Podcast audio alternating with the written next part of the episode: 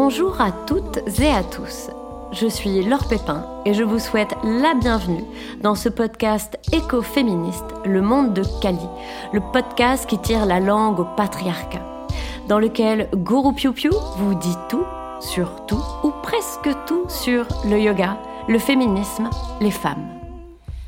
Alors que les cours de yoga sont majoritairement constitués de femmes, qu'est-ce que cela signifie? Pourquoi cet attrait? Pourquoi le yoga est une bulle d'air dans ce monde misogyne et machiste? Bienvenue dans ma bouffée d'air kaliesque, au pouvoir de Kali, de transformation, de changement, de renaissance d'un monde à l'image de Kali, à l'image des femmes. Bienvenue dans le monde de Kali, où Guru Piu Piu et ses Piu refont le monde.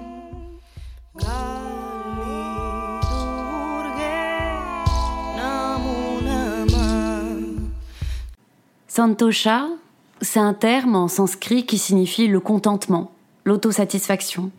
Être heureux, heureuse d'être qui l'on est, d'être soi, pleinement soi. Dans cet épisode, je vais parler de femmes santosha, heureuses d'être qui elles sont.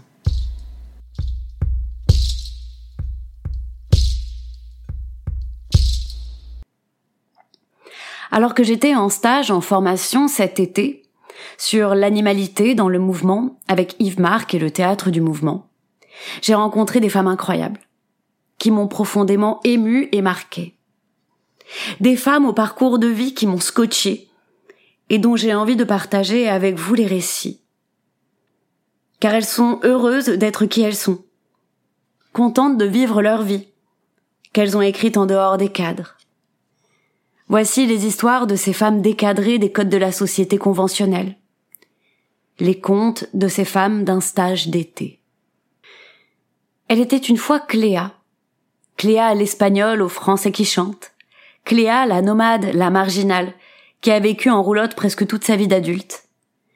Elle a sillonné en communauté et avec des chevaux, des chèvres, des poules et ses croquettes, ses chats, les chemins de traverse européens. Elle est allée jusqu'en Hongrie en roulotte, et deux enfants sont nés sur le chemin. À présent que sa grande fille rentre au lycée, elle a dû laisser la roulotte au garage pour se ranger. C'est fini d'apprendre Balzac, de Beauvoir et les maths sur la route. Maintenant on se range. Et ça, elle appréhende. D'être sédentaire, un temps. Mais en même temps, elle pense à ses enfants. Mais en même temps, elle se dit qu'elle s'enracine, s'implante pour mieux reprendre la route et surtout laisser en héritage et en gage une maison pour ses enfants où se retrouver quand tout le monde sera grand.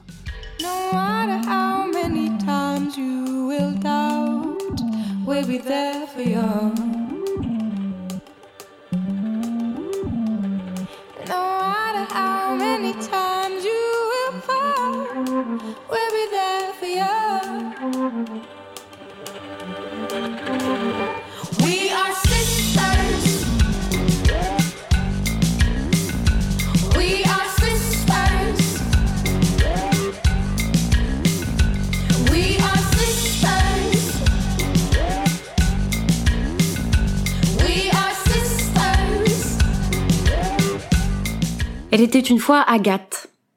Agathe, à 21 ans, est déjà une pisteuse de loups. Elle suit leurs traces dans les forêts entre la France et l'Italie. Les histoires à dormir debout du petit chaperon rouge ne lui ont jamais fait peur. Le loup, elle, elle l'a dans le cœur. Et enfin, après des jours et des nuits de pistage, elle tomba nez à nez avec un loup solitaire comme elle.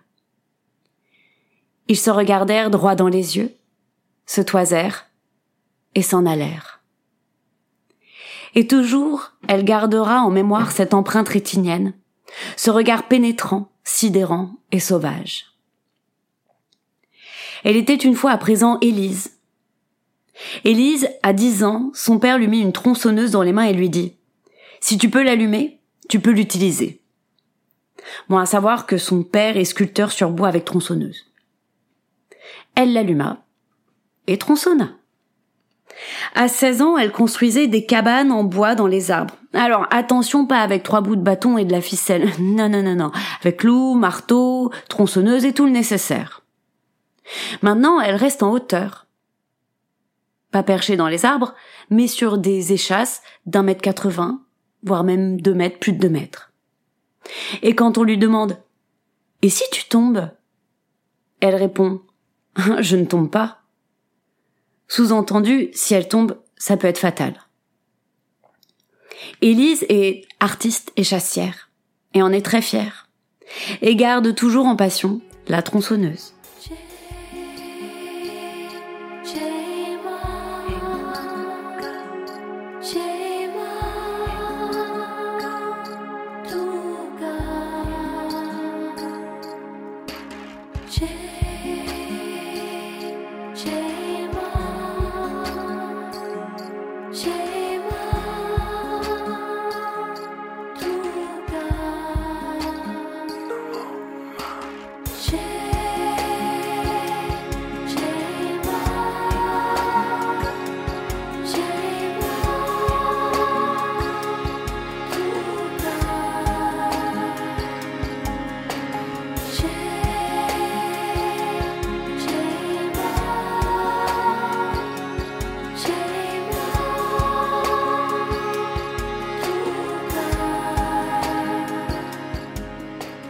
Je ne suis pas chez Razad.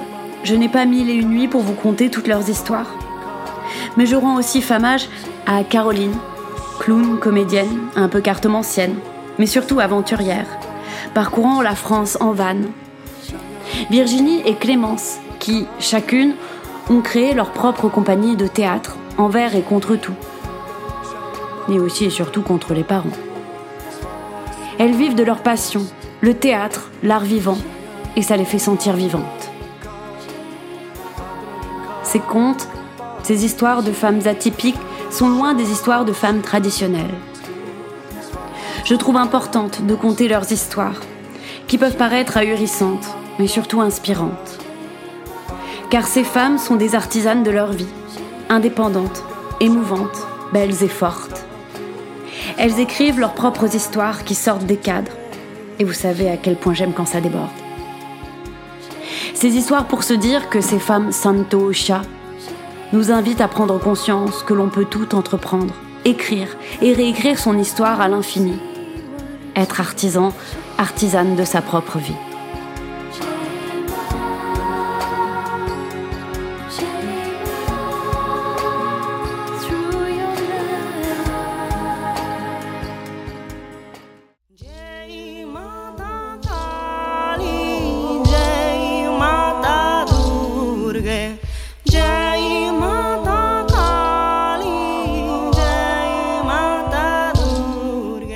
Sur ce, je vous laisse méditer sur ces pensées kaliesques. C'était Le Monde de Kali, le podcast qui tire la langue au patriarcat. Et pour que le karma du monde de Kali se répercute dans le monde entier, n'hésitez pas à liker, partager, diffuser et mettre des étoiles étincelantes à ce podcast. Merci à vous toutes et à vous tous pour votre écoute. Merci à tous les Pew pour votre soutien. Vous êtes ma force, l'inspiration de mes cours et de ce podcast. Merci à Pew Ilias, sans lequel ce podcast n'aurait pas vu le jour. Merci à toutes mes sœurs de lutte et à toutes les Sarasvati, femmes qui m'inspirent du monde entier. À très vite sur les tapis et n'oubliez pas Jai Matakali, Jai Shri Klit, gloire à Kali et gloire au clitoris.